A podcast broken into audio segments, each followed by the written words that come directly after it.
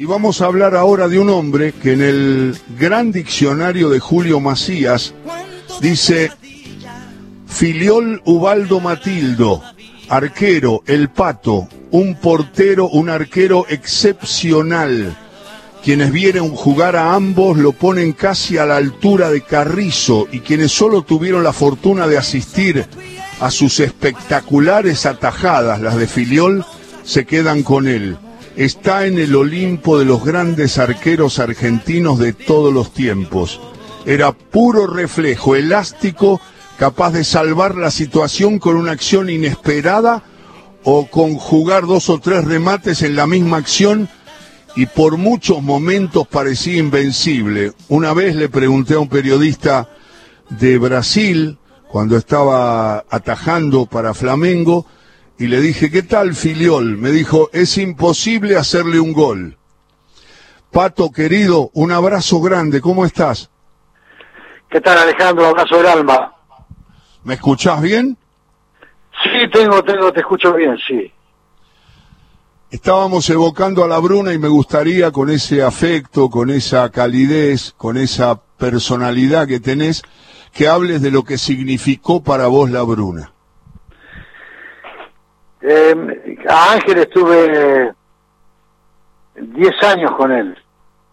Lo tuve como técnico y tuve la suerte de agradecerle en vida todo lo que había hecho por mí, las posibilidades que me dio, y también de mostrarle en vida el afecto, el reconocimiento, su, jerarquía como historia máxima de, de River Plate, eh, gracias a él lo pude hacer. No lo pude hacer con otra gente, pero con él le agradecí que ese para mí es el mejor homenaje. Y aparte quiero que la gente sepa, fundamentalmente la gente de River, sí.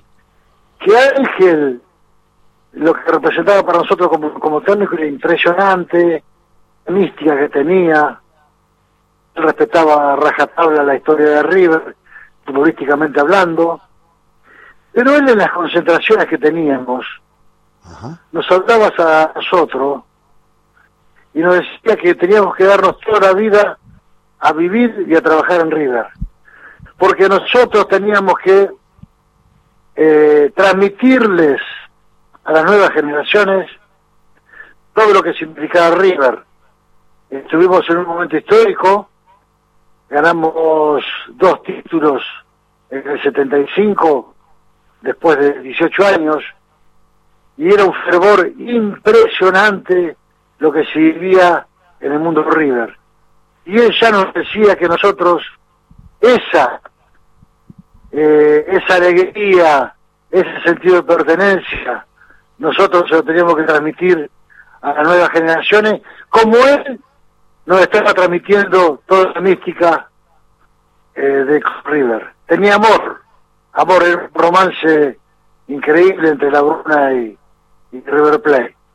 Así de que lo honro diciendo eso porque eso fue lo que nos pidió a los Pedrito González, a los Alonso, a mí, a todos los pibes que integramos aquel equipo. Él quería eso para su amado River Plate. Y acá está honrándolo como corresponde.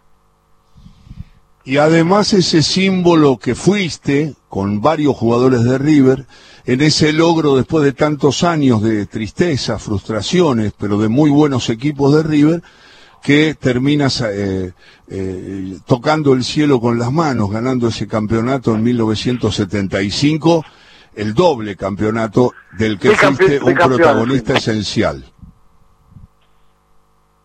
Fui, fui, fui campeón ese año, sí. Eh, la, la, sensación que tenés, eh, Pato, alguna vez me dijo alguien que la Bruna, hasta muy grande, eh, pateaba penales, definía, qué sé yo, a veces se desgarraba y no. Pero cuenta una leyenda, vos desmentila porque tengo mucha confianza con vos y una, y una relación de muchos años. dicen que en algún momento metía, ya siendo bien, bien veterano, metía de zurda el, remate ese cruzado clásico y que a veces no llegabas y te fastidiabas porque te esforzabas para ver si podías atajar, ya que atajaste tantos y tu trayectoria está tan llena de grandes atajadas, pero la Bruna, si no se desgarraba, este, te metía la pelota justo al ladito del palo. ¿Eso es verdad o es leyenda? No, yo te lo voy a contar, la verdad. Eh, primero, antes de llegar a River, Angelito Laguna fue técnico mío en Racing. Y entonces eh, ahí nos empezamos a conocer. Yo en Racing empecé a atajar muchos penales. Tengo récord de penales atajados. Seis penales seguidos atajé en el año 72 y 73. Y después atajé otros penales. Entonces él ya me conocía. Nos reencontramos en River en el 75, en enero del 75. Él se hacía cargo y ahí nos reencontramos. Y ahí en River también empecé a atajar penales y fue a finales del 75, ahí por el mes de noviembre del 75, en la rutina diaria de todos los días de hacer entrenamientos, y yo venía a atajar no me acuerdo a quién, un penal domingo, el día martes entramos en el Monumental a hacer entrenamiento, y se anda bien con los penales usted, ¿eh? Sí, sí, Ángel, sí.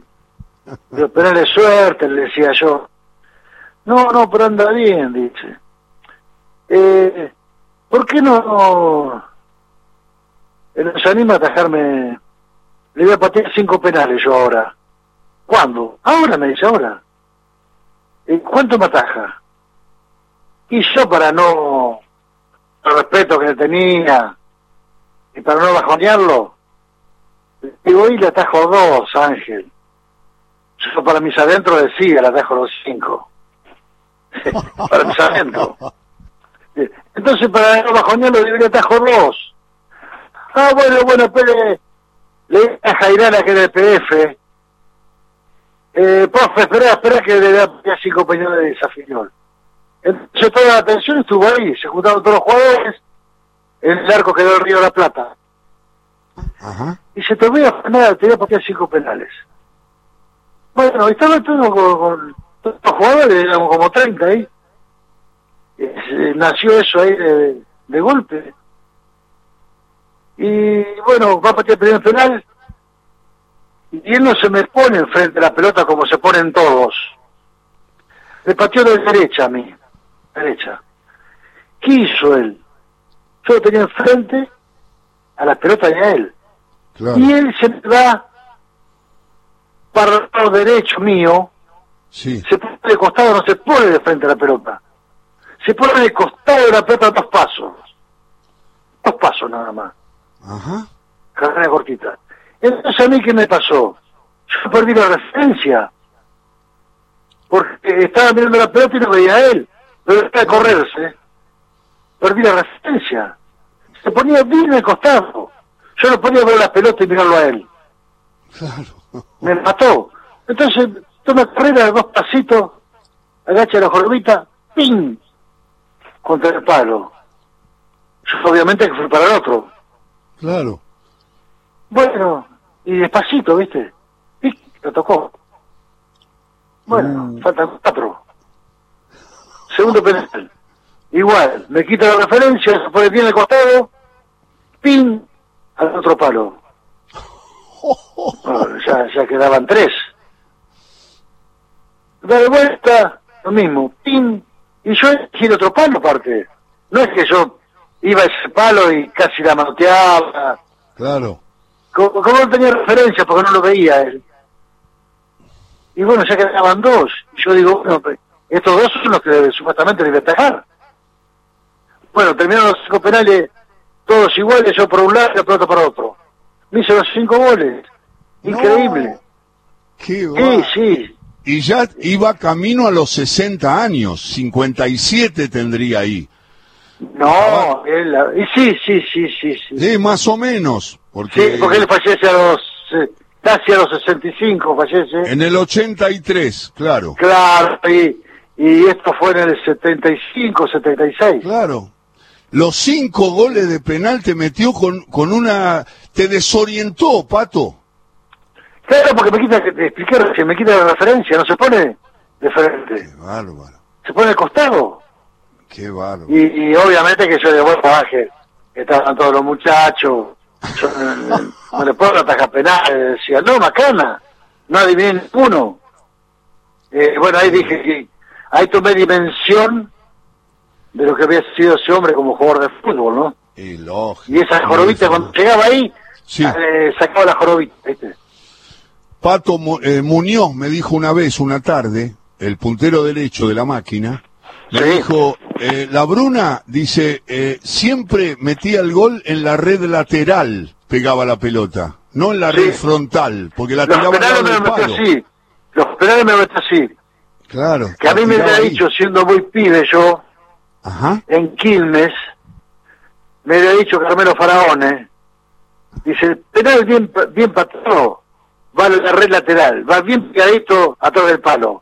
Ah, Esos penales son inatajables, me decía. Y bueno, de- me enfrento con Ángel y me pasó eso. lo comprobaste, claro. Y no, Claro. aparte no tuve la chance, yo creo que si yo le adivinaba, uno se lo marcaba. Claro. Este es el tema, ¿viste? Pero eran muy, eran muy bien pateados. Es la voz de Ubaldo Matildo Filiol, el enorme arquero de la historia del fútbol. Eh, eh, Pato, eh, hiciste referencia a Quilmes y siempre que charlamos, hacer referencia en tus comienzos a un hombre que te guió, te protegió, te proyectó en Quilmes. ¿Te acordás de él? Sí, Carmelo Faraone, y aparte me acuerdo como si fuera hoy, la contención que yo tuve en, en divisiones inferiores con Roberto Mateo, con Tino, con toda la gente que veían eh, un futuro crack y bueno, me, me protegían en todos los aspectos y yo estoy terriblemente agradecido a Dios, a Quilmes, porque cuando eh, yo debuto en primera con Sí. 18 años, el primero de mayo del 69, En Quilmes. hicieron- en Quilmes.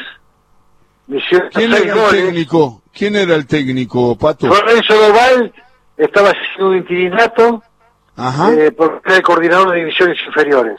ajá. Entonces, 6-3 perdimos. Yo era un pibe, era mi debut, que Sí. hecho un trapo, un Mm. trapo de piso, usado. Quedé destruido. Ajá. Y siendo pibe, vivía solo en la pensión. Y, y los dirigentes de Quilmes asumen después de ese partido, asume Carmelo Fraone. Ajá. Entonces, los dirigentes, lo primero que le dijeron a Faraone, Claro. mire que este pibe es un crack. Y dice, no, si yo el domingo estaba en la cancha, dijo Faraone. Y lo vi. Y dice, no, no, pero es un crack, es eh, nuestra esperanza deportiva. Bueno, los dirigentes de Quilmes me salvaron la vida. Entonces me llama Faraone en la semana y me dice, eh, pibe, mire, yo lo vi el domingo, estuvo mal, usted no va a jugar en este partido próximo.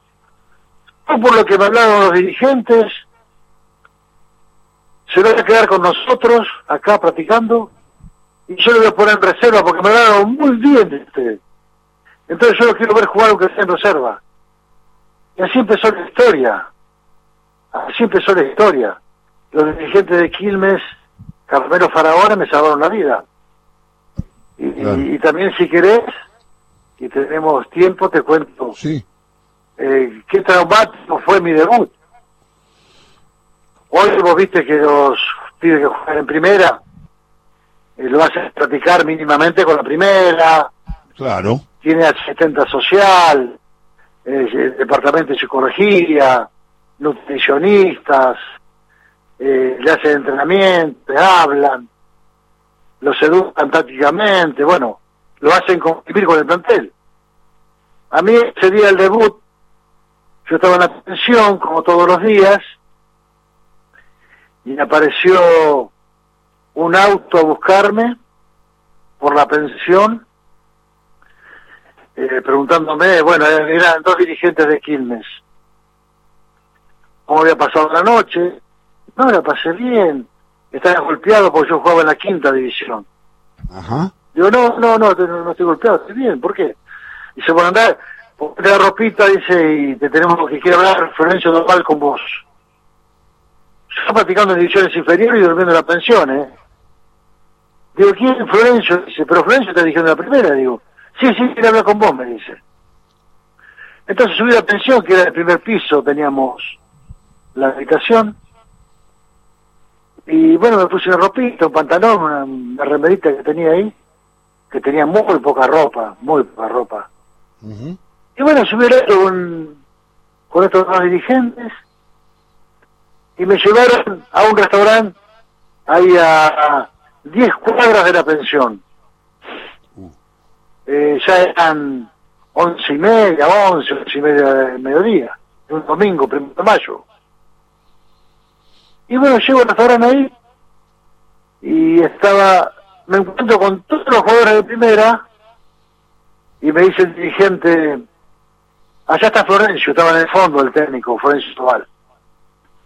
Dice que andá y quiero hablar con vos. Yo, uy, todos los jugadores de primera, digo, qué lindo, decía yo.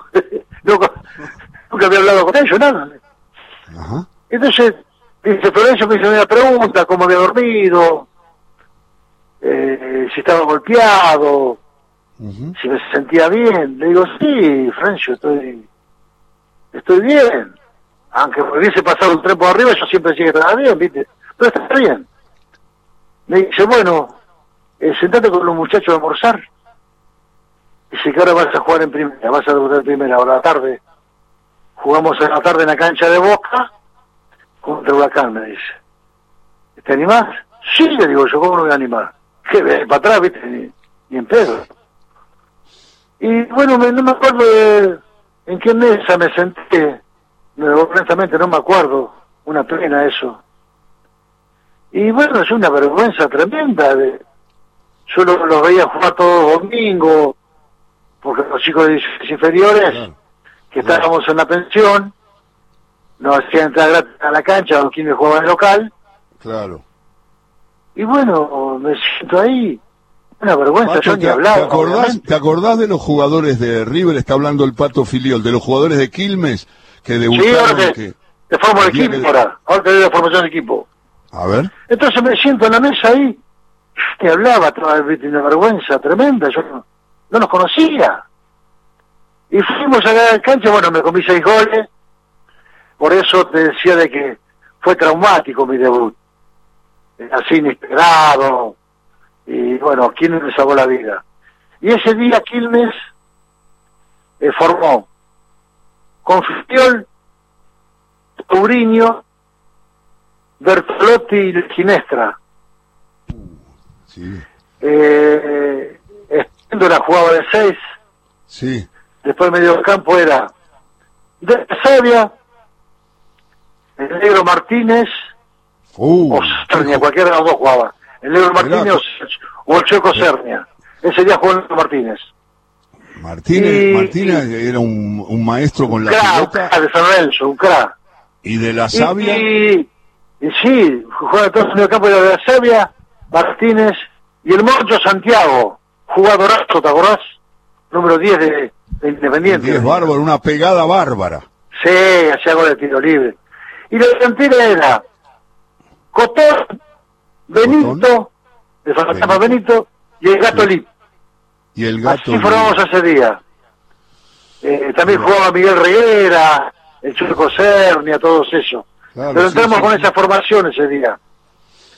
Y bueno, El fue muy dramático porque me, me tiraron al horno ahí sin tener ningún tipo de preparación.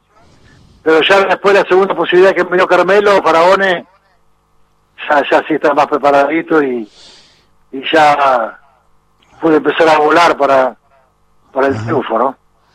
Es el Pato Filiol que está charlando con nosotros. Pato, ¿llevas alguna jugada en el alma, en el recuerdo? O dos, o tres, o, o una. Eh, una jugada de todo lo que te pasó en el fútbol, que fue grande y que hiciste grande. Eh, eh, ¿Tenés alguna instancia o dramática o complicada o salvadora que vos decís, siempre me aparece esa imagen de, de, de el arquero tapando una situación muy difícil? Sueño eh, algunas veces y cuando la veo por televisión no lo puedo creer. Eh, fue el de tiro de Johnny Red en la final de la Copa del Mundo. Vino el centro de la derecha, en Esken. Y, y Pasarelli y Gallego van los dos a la pelota aérea.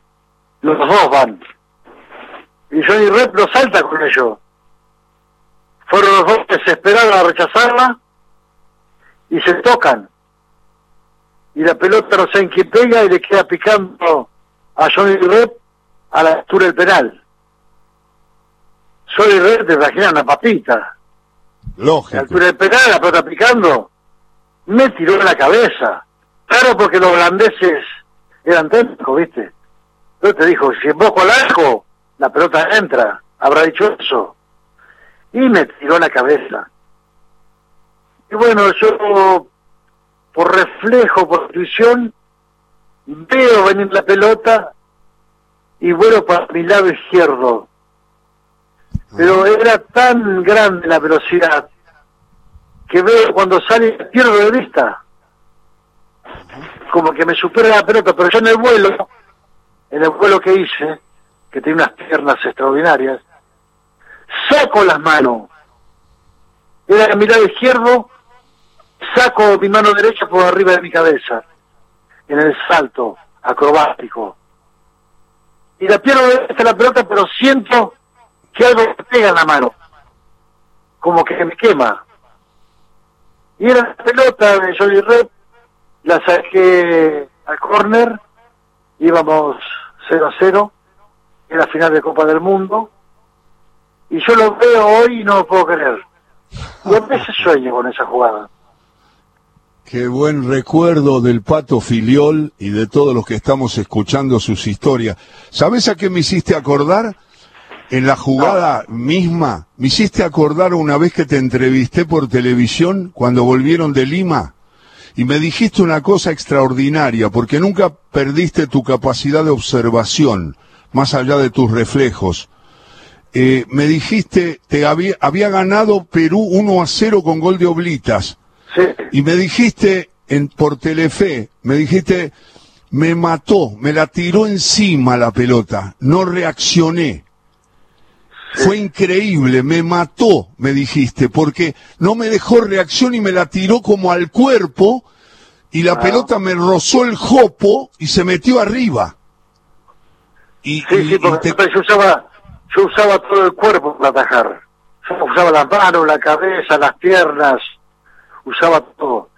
Y él me la tiró, me la tiró encima, y, y bueno, eh, me hizo el gol y perdimos 1 a 0, tuve muy buena tasa igualmente yo ese día. No sé si no fue el día que Reina, Reina embarcó a Diego. eh, espérate, fue el, sí, ese día. Sí, Ese, el partido fue así. sí, sí, sí, sí. Sí, Muy sí. trabado, muy trabado, y Diego que no podía desprenderse, y bueno, no, el, el partido de Perú, hay otro partido, que es el que le tapás la pelota a Uribe, que esa es otra historia. la, ¿no? la eliminatoria, o sea, River que clasificamos sobre la hora. Ahí tengo Me algo dijo- para contarte si querés. Sí, pero te voy a decir algo que me dijo Uribe una noche en Radio Continental.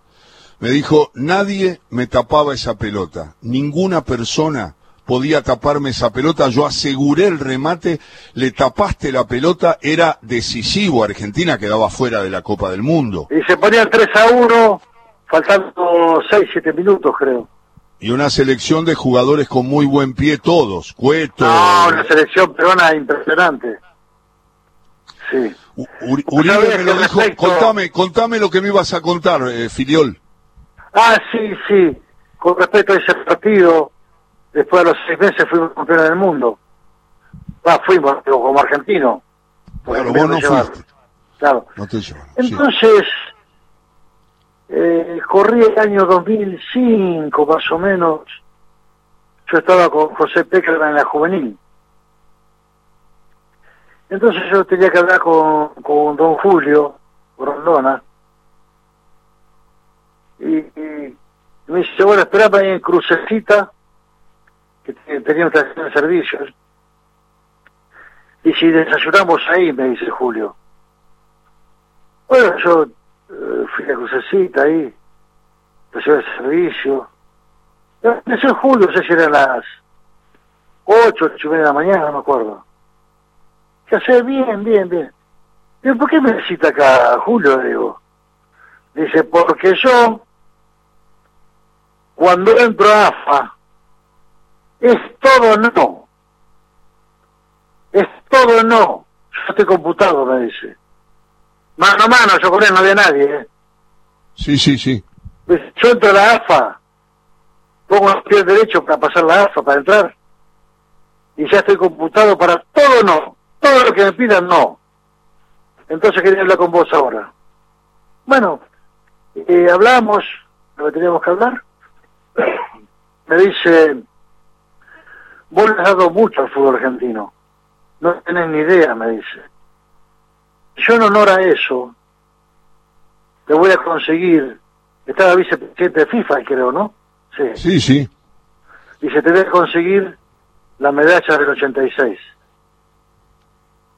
Dice, porque vos, en el partido con Perú, en la cancha de River, nos clasificaste a la Copa del Mundo. Eh, obviamente que nunca me dio. Pero bueno, quería contar esta nuevo, ¿no? Una larga charla con uno de los más grandes, muchos dicen el más grande, estoy entre ellos, el más grande arquero de, me parece, de los que yo vi, no tengo dudas. Pero le quiero preguntar al Pato Filiol si me ayuda con algunas definiciones, porque siempre nos ayuda a pensar lo que dice el Pato, y no se yo no lo escucho tantas veces como me gustaría, y, y quiero preguntarte por Amadeo Carrizo. ¿Fue uno de tus referentes claramente? Bueno, si no, si no me escuchás, chavo, vos, eh, Alejandro, eh, los días viernes a las 8 de la noche tengo un programa de Instagram. Sí, sí, sí. Lo sabía. Eh, arranqué el viernes pasado con el Conejo Tarantini y anoche estuve con Eli Pumpido. El próximo viernes voy a estar con Daniel Bertoni. Mirá, mirá, ahí está el programa. Decilo, decí cómo se puede conectar la gente. Eh, en Instagram, Pato, Pato Filiol, Instagram, y ahí y, te conectas. Muy bien, ahí estaremos escuchando. Y, Carrizo, la palabra Amadeo Carrizo, de, desarrolla. Mira, Dios no me dio la posibilidad de poder verlo atajar y aprender. Hubiese sido rutilante, hermoso. Eh, hubiese aprendido mucho, creo yo. Pero sí me dio la posibilidad de conocerlo en River eh, y poder hablar con él, conocer la calidad de gente, compartir viajes eh, eh, con las ligas, con las filiales de River, en el interior del país, y, hablar mucho con él, conocerlo como persona. Y bueno, creo que Dios me homenajeó, porque conocía a un tipo increíble, y bueno, si bien no lo pude ver jugar, eh, me alimento de lo que dice la historia, lo que dice la gente. Entonces también me sirve. Pero no, no, no. Eh, fue lo mío, fue todo materia prima. Eh, de los potreros al Miguel del Monte. Ajá. Llevé todo ese bagaje que había aprendido el potrero y obviamente la materia prima que me habían dado mis padres, que las piernas, el reflejo y bueno, la rebeldía de, de que si me caía me tenía que levantar de vuelta. ¿Tenías eso, algún... Eso lo llevo al fútbol y lo llevo a la vida personal también. Claro, te caes y tenés que levantar. Y decime si tenías algún ídolo o no, o te basabas siempre en lo que vos ibas aprendiendo a medida que te ibas metiendo en el gran mundo del fútbol. No, no, yo acá en, en San Miguel del Monte no tenía televisión, no comprábamos diario, radio tampoco, no escuchábamos.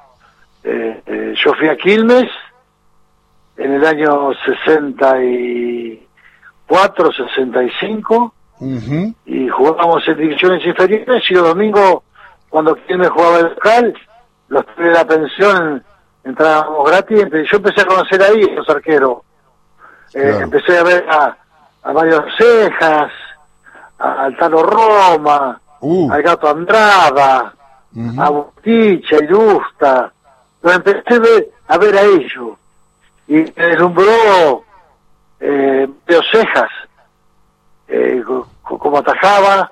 Y en la pensión, eh, yo tenía la pensión de Quilmes, un póster de Mario pegado en la, en la cabecera de mi cama.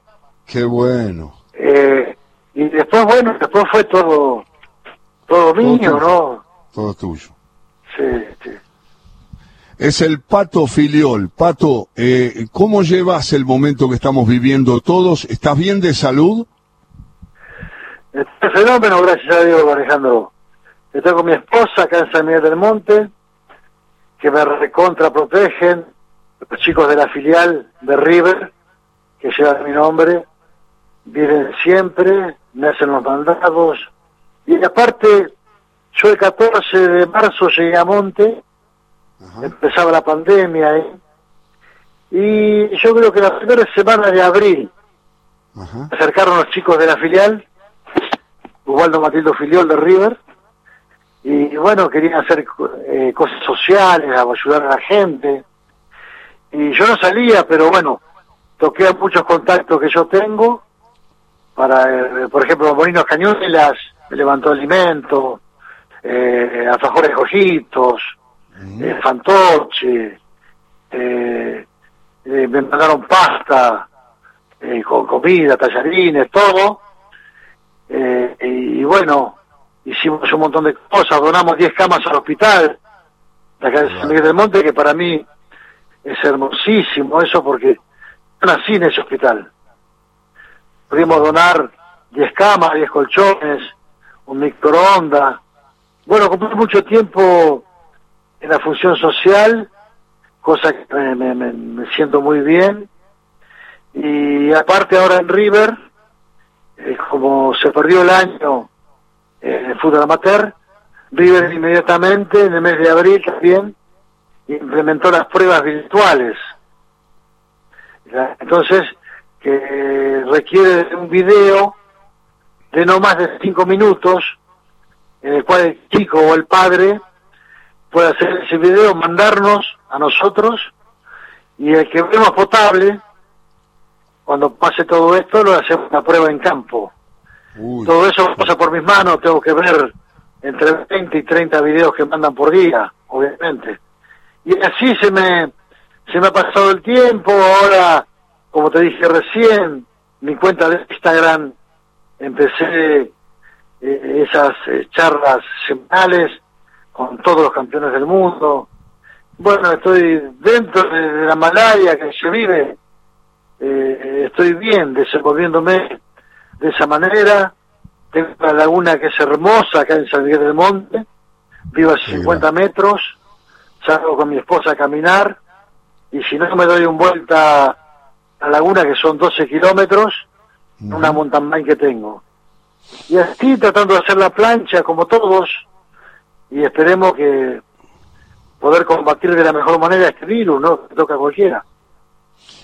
Querido Pato Filiol, te, te abrazo, sabés que me da siempre placer charlar contigo y nos quedan siempre miles de temas, pero no va a faltar oportunidad para que estemos otra vez recordando esas historias que siempre nos conmueven. Hoy verdaderamente lo que me contaste de la anécdota con Julio Grondona va a estar reflejado en muchos medios porque la verdad que es una es una declaración impresionante la que nos hiciste y te quiero agradecer la predisposición permanente que tenés para conmigo. Yo tengo un poco de sentido de pertenencia con Radio Nacional. Trabajé muchos años ahí. Ya lo sé. Y me fui y, eh, un día que se enfermó mi madre, se enfermó, y yo, bueno, hacía los fines de semana la radio y era el único momento que yo podía estar con mi madre. Entonces renuncié para estar con ella. Y, pero tuve cinco o seis años trabajando en Radio Nacional. Así, que te felicito Alejandro por el, por el programa que tenés y esa radio es estupenda. Un abrazo grande, Pato, un saludo a tu gente y muchas gracias por esta gentileza. La, la casa, perdóname Alejandro, que yo te decía que logró mucha pasta, comida, la juvenil, la juvenil, la fábrica pasta impresionante. Ah, cierto, cierto, sí, sí, sí, sí. Y bueno, te mando un abrazo del alma. Siempre, siempre con vos. Un abrazo, Pato, muchas gracias. Chao, querido, chao. El Pato Ubaldo Filiol, mejorando la tarde de todo con afecto en Radio Nacional.